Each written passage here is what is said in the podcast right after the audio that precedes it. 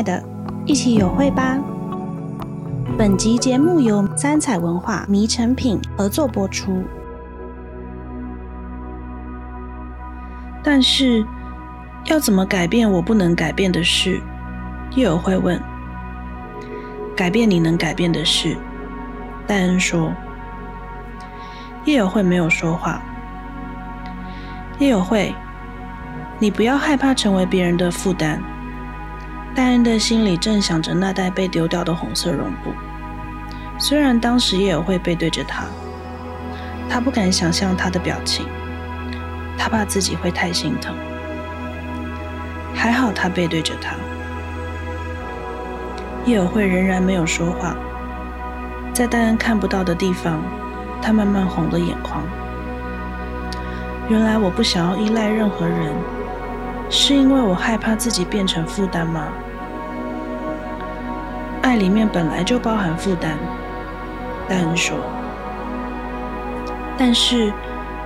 叶尔会边说边翻了个身，变成面对着沙发背。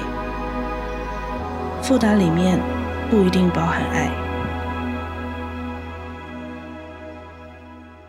Hello，大家好，欢迎收听第四集的《嘿，亲爱的》。前面呢，我们聊过了有慧本人的开始，然后还有有慧身边的角色。第一个聊到了有慧身边的学姐，接下来这一集呢，我们要来跟大家分享有慧身边另外一个看起来不太起眼。嗯，也不能这么说他，但其实他也带着一点分量跟意义的角色，叫做戴恩。那这一集我们也会分成两个部分来跟大家分享。前面呢，先分享戴恩如何看待友会，就是戴恩看待友会的面相。那另外一个呢，就是分享友会如何看待戴恩。因为我觉得他们两个看待彼此之间是很多很细微的东西，所以我会用两个人相互看待对方的视角来分享这一集。那原先想要写戴恩这个角色的时候，其实单纯理由非常简单，就只是因为我想要帮叶有慧找一个朋友。然后我就在想，叶有慧这样子的个性，或是这样的角色，会有怎么样的人会是他的朋友？那我觉得这个朋友必须跟他有点像，但那种相像又不是说完全一样，而是说可以相像到足够理解他，并且不会拆穿他。然后我在设计代言这个角色的时候，其实就跟在设计陈宁学姐这个角色的时候是一样的，就是他们两个都是完全凭空设计出来的人，我并没有一个原型去参照。其实这一次的每一个角色，我都尽可能的让他是没有原型的，然后只是从一个事件中，或是从一个感受中，我自己很细小但很深刻，觉得非写不可的感觉中去捏塑出一个角色。所以角色的原型是都是来自于一个我的感受。那我给戴恩的主题呢，就叫做情深之初。这个原因是因为我希望戴恩跟有慧之间是一个从。最初不知道那个东西是什么，然后到慢慢摸索出彼此之间，甚至是摸索出自己身上有着什么样的矛盾，或者有着什么样的情感的那个过程。所以大人是陪伴有会去体会这个过程的人。他的主题会是情深之初的原因在这边，就是从初开始，最初最初开始。那情深之处，一开始想到这个主题的时候，其实并不是以恋爱为主，而是以家庭为主。因为大人一开始的故事，他的开头可以知道，他其实是一个住在南部的孩子，然后他到台北念书，到台北工作，这个离开家到。另外一个地方，然后那个空白的地方慢慢筑出一个自己的世界，然后这个世界中可能有很多花花绿绿的东西，或者是很多很吸引人，或是他曾经向往的东西。当他在这个地方熟悉了之后，然后回到家的那个矛盾感，就是明明我是来自这个地方，可是我好像跟我原生或是我最初来的地方有那么一点格格不入，可能甚至不是一点，而是。当他觉得有一点格格不入的时候，有可能是来自于他刻意的把那个格格不入的感觉压抑下去，尽量的不要让那个刺跑出来。可是这个东西又骗不了人，因为每一次再回到家，然后每一次再回到他在台北住的地方的时候的那个差异，就是这么明显的摆在那里。所以一开始写戴恩的时候，我是想要从这个地方开始，就是他对于家庭跟自己。所向往生活的矛盾，是一个他的情深之处，因为这就跟有慧自己对于原生家庭的感受，还有对于另外一个世界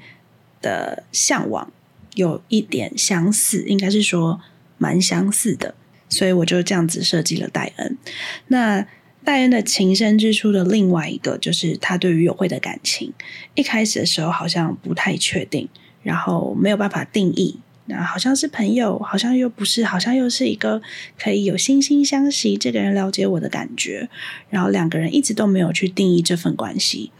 那最后就是戴恩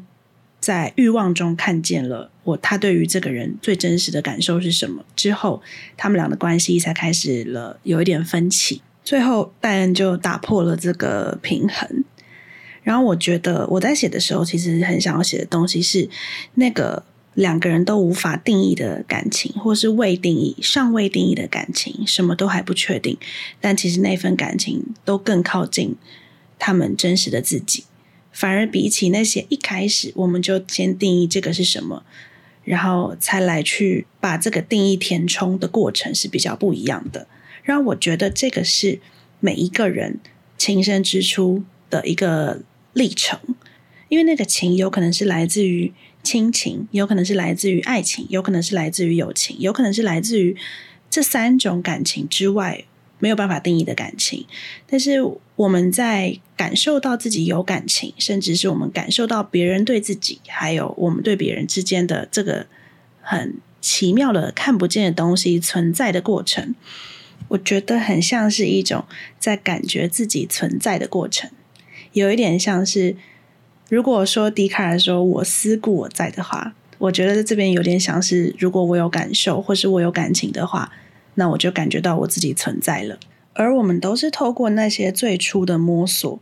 才慢慢的确定自己要如何的诠释自己身上的这份，或是自己跟彼此之间的这份东西。那有一些诠释可能会靠近社会上已经既有的定义，有一些诠释可能是放在自己心里。可能没有办法符合社会上的各种定义。那无论如何，都是因为从那个情深之处慢慢走向了，可能是社会化的过程，有可能是嗯更多人的面前，才慢慢来看见自己感情的模样，或是说自己在感情里面的模样。我在这一段的时候有写一句话，就是情深之初，爱和欲还未遇见，我和你还未分别。然后我觉得整句就是在讲这个感觉，那个爱和欲是指。身上可能原本就有爱，也原本就有欲，只是我还不知道我爱别人的模样，或是别人爱我的模样，我会怎么样的承接？我也还不知道我的欲望长什么样子。这些原本就存在的东西，它还小小的长在自己的心里面，就像是一片土壤里面有很多个种子，那它们必须长成很嗯，可能长出了花，长出了草，然后长出了树，这些叶子才会遇见。可是原本在土壤里面的时候都还没有看见，那就是我们的最初。那在最初最初，那他们俩的故事，我写了那句就是“我和你还未分别”，就是在这个最初，其实不会知道我长出来的原来是花，你长出来的原来是树，你长出来的原来是草，然后原来我们是完全不同的种类，我们原来是要去不同的地方，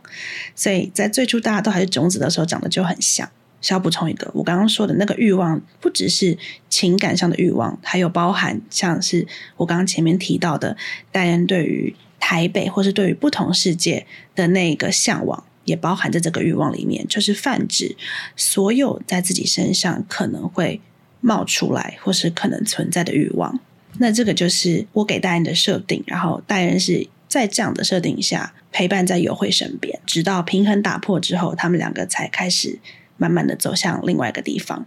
应该也不是说平衡打破，应该是说他们慢慢的发现，他们在长出自己的过程，发现两个人要去的地方好像有点不太一样，所以就慢慢渐行渐远了。但是在那个渐行渐远的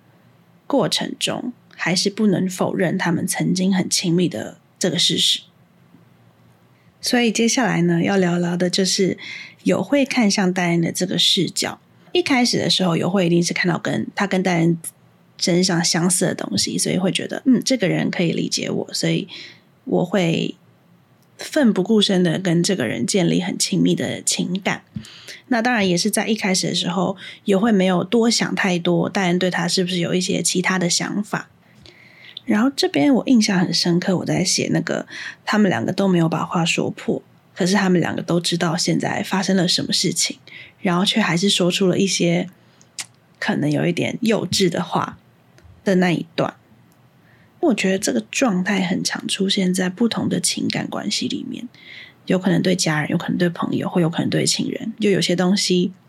会。死命的含在嘴巴里不说出来，好像害怕说出来了就会打破平衡，或是好像害怕说出来了自己就会有所失去。可是其实，当这个感受出现的时候，两个人都会有感应，就是一份情感，其实两边都会有感应。当这个感应出现了之后，平衡就慢慢的在变化了，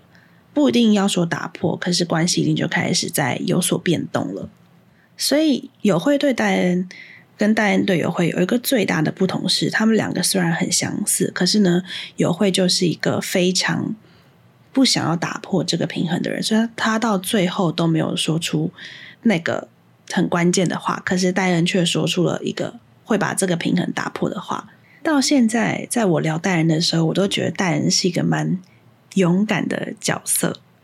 他虽然喜欢的很木讷，但是。有的时候，我们主动的去为一段关系的平衡做一些调整的时候，其实某种程度上一定是希望这段关系有一些新的变化。那个变化是有可能更亲密，也有可能更疏离。但是因为关系的变化不会是只关乎一个人，一定是两个人都像在。跳舞一样，就是双人舞这样子，一进一退，一进一退，或是说两个人一起前进，两个人一起后退，或甚至是一个人完全没有动，有一个人在前进，或者有一个人在后退，那么两个人的距离都会有所变化。也是因为他们两个对于平衡最后的解决方式比较不同的设计，我才会写出了刚刚我最前面念到的，是由戴恩来告诉也有会说，你不要害怕成为别人的负担，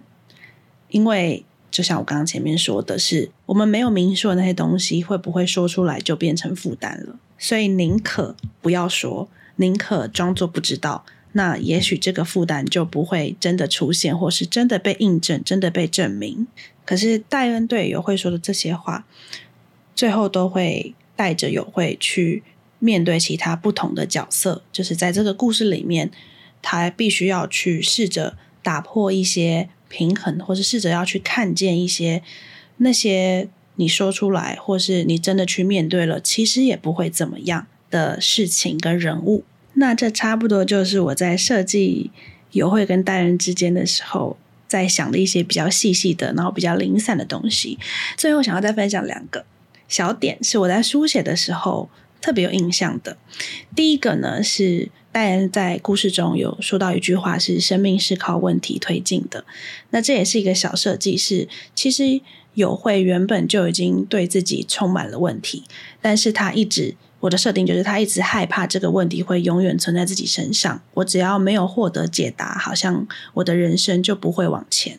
但是戴恩的这句话其实是给了有会一个推力，告诉他说，就是你没有今天没有给自己解答。或是你明天没有给自己解答也都没有关系，可是如果你提问了，其实你的生命就有机会被推进。所以这个也算是一个我在写的时候，在写到很后期的时候才把它加进去的，觉得嗯，它应该会是一个很棒的小小的推力，去推动有会的故事前进。那另外一个就是呢，我记得我在写到也是中间的时候吧，然后编辑就跟我说，有很多故事其实是小小的一个念头。就足够让事情变得不一样。那时候编辑给我的举例是，有一个人可能从某处把 A 拿走了，把这个东西拿走了，然后另外一个人来到这边的时候发现没有 A，所以他就选择了 B。那从此两个人的故事就完全不一样了。可能原本那个人他是可以有 A 的选择，所以就是很多故事的转弯好像都不是来自于一个太巨大的什么事件，而是很多小小的小举动，然后就让故事变得很不一样。所以在故事里面有一个设计是我非常喜欢，我自己私人私心很喜欢的，就是原本有会存钱要去买新的窗帘，然后他就如果他去买了新的窗帘的话，他就要把红色的那块绒布还给学姐，就是他原本学姐借他的绒布是借来当窗帘的，但是呢，因为他想要谢谢戴恩，所以呢，他就把原本存到的钱本来要拿去买新窗帘的，改拿去买所以才会有了后来，就是学姐跟呃友惠之间那块红色绒布的故事，也才有后来戴恩跟友惠之间关于护手霜的故事。这样，那这个细节大家就要到故事里面去看啦。今天就不爆雷太多，因为都蛮关键的。那这个就是我在写这个他们两个之间的时候，一个我自己蛮喜欢的小设计，这样来自于编辑给我的小灵感。那这就是这一集想要跟大家聊聊的部分。下一集呢，我想要跟大家聊聊的是于海星这个角色。这个角色呢，是也是一个跟友惠同辈的一个女生。那她是有一点在设计中，有点是代表着跟她来自于完全不一样，就是完全相反的家庭，然后甚至是她渴望、她向往的那个家庭的角色，甚至是有一点是，如果我的一开始没有出现错误的话。我是不是会有跟你很跟你很相似的人生的这个角色叫做于海星？那我们就下集见喽，拜拜。